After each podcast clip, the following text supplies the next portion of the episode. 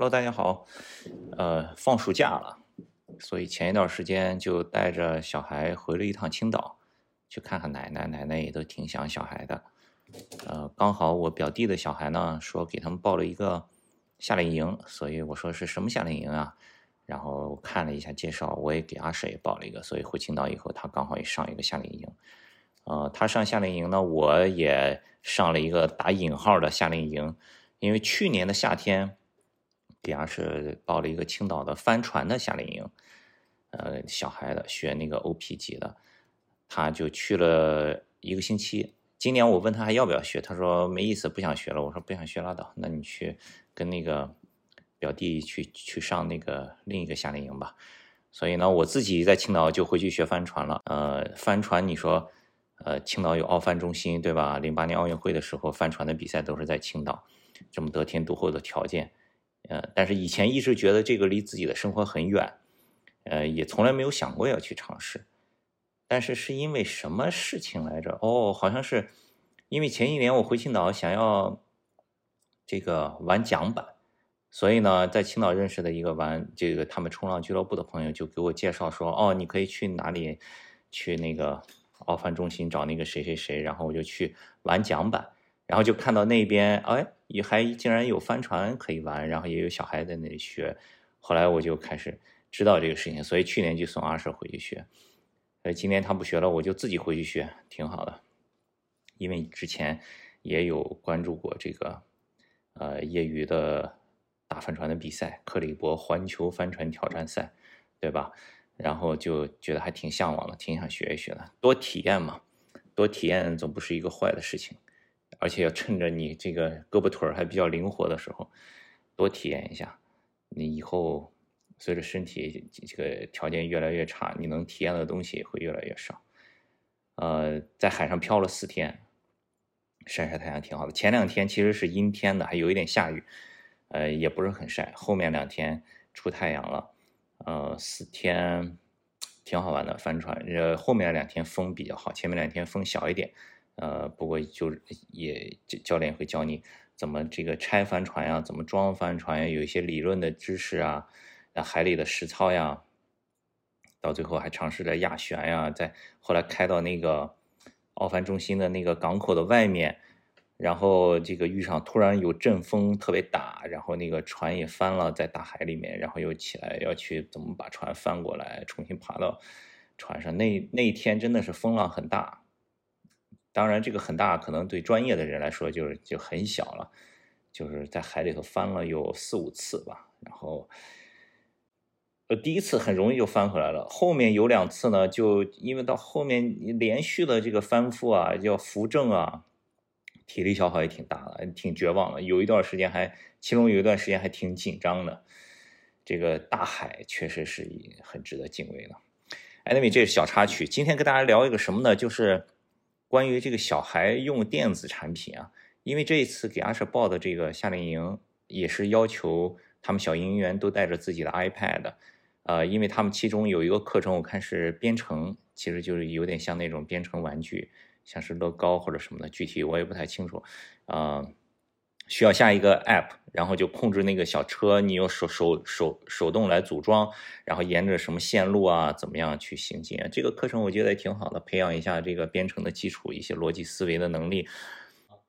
之前入营之前，老师要求说把这个 iPad App Store 里的这个用户名密码要。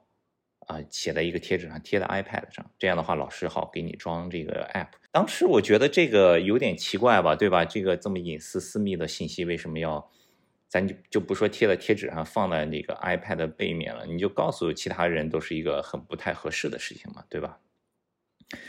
因为我给阿舍买这个 iPad 是因为疫情期间他们要上网课，而且 Apple 对。这个儿童的家长控制这一块做的是很好的，就是有一个家长控制，你可以控制他每天使用的时间，啊，对，到几点他就不能用了。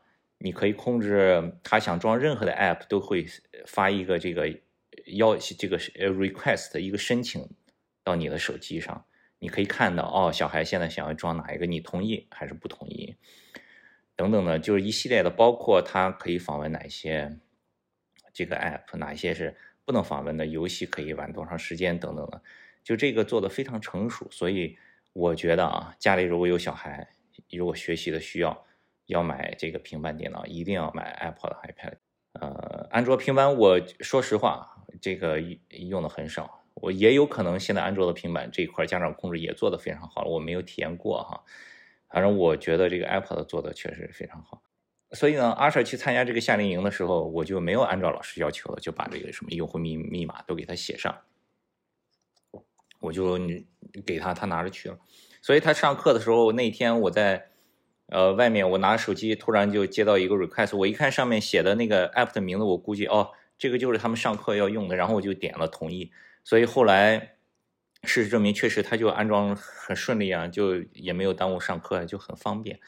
然后我还问了阿舍，我说你们班上的同学这个都是怎么安装的？他说有的同学就没有安装成功，因为他们的家长就没有给到这个用户名密码。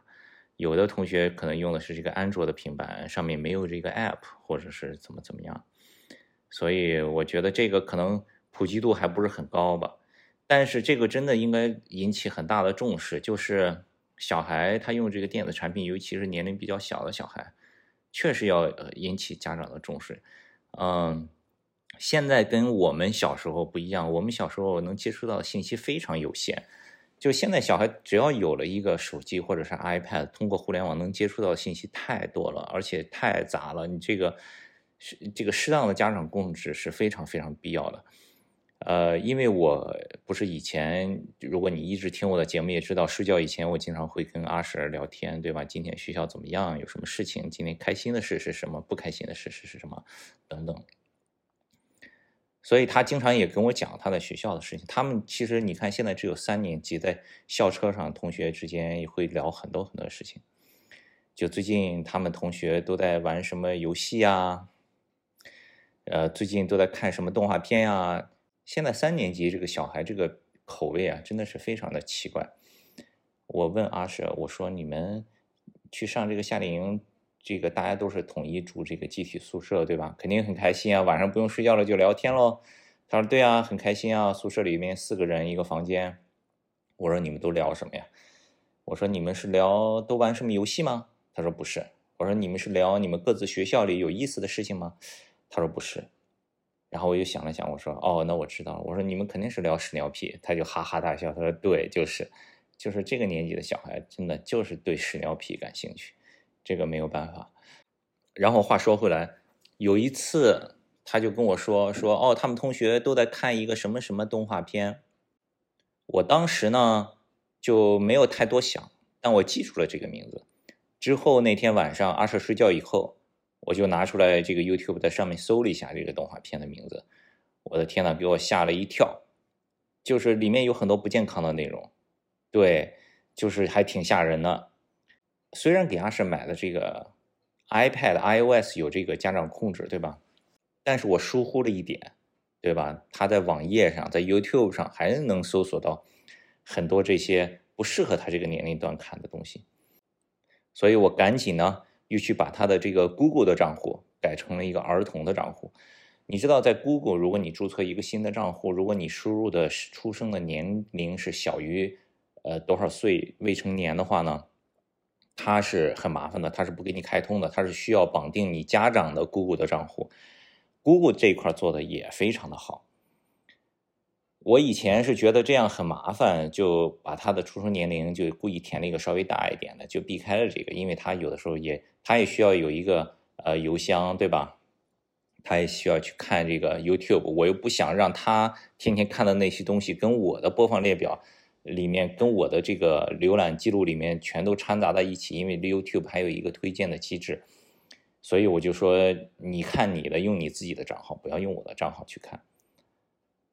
但是我自从他跟我说了那个事情以后，我连夜赶紧去他的这个 Google ID 里面把他的年龄改回了实际年龄。一改回实际年龄，同时那个 Google 就提示我说：“说你这个账户现在要先被 lock 一下，要跟你的父母的这个账号要绑定。”然后我就把又开始操作一顿操作，也稍微有一点复杂，但是这个也是必须要做的。所以我给他设置成这个青少年账户之后呢，他自己的这个 Google ID 去浏览器里再打开 YouTube.com，就自动切换到了 YouTube Kids，那里面的内容就整个的这个界面 UI 到里面的内容全都是是适合他的这个年龄段的，他就看不了我们平时所看到的那个 YouTube 的网页了。就这一点上来说，Google 和 Apple 做的还是挺到位的。但是我所接触到的身边的亲戚朋友啊，就是给小孩买手机、买了这个电子产品以后，真正开始做这个比较细致的家长控制啊、内容管理的还是挺少的。这个真的应该引起注意，就是不要偷懒，就觉得哦，给小孩买了以后就用大人的账号让他看一看就好了。不要拿自己小时候对这些科技产品的掌握程度和学习能力去，呃，理解今天的小孩子。同样的道理对老人也是。我之前不是也录了一期节目说，呃，给我妈把手机换成 iPhone，因为我回家以后看她的那个安卓手机上呀，真的是各种这个 app，她自己都不知道就怎么安装上了，对吧？甚至有的 app 还给她的这个通讯录里面。写一些什么事项呀，什么这个那个的，就也是很可怕。所以家里的老人和小孩啊，呃，推荐还是 iOS 产品比较安全可靠一点。这个安全可靠也是，也不是你买完了就安全可靠了，还是要花点时间去这个学习一下、应用一下，把里面的功能都开发出来，对吧？你比如说，对老人，你放大字体啊，有一些辅助的这个阅读呀。对小孩就是家长控制呀、时间管理啊、内容管理啊等等的这些，好吧，今天就先聊这些。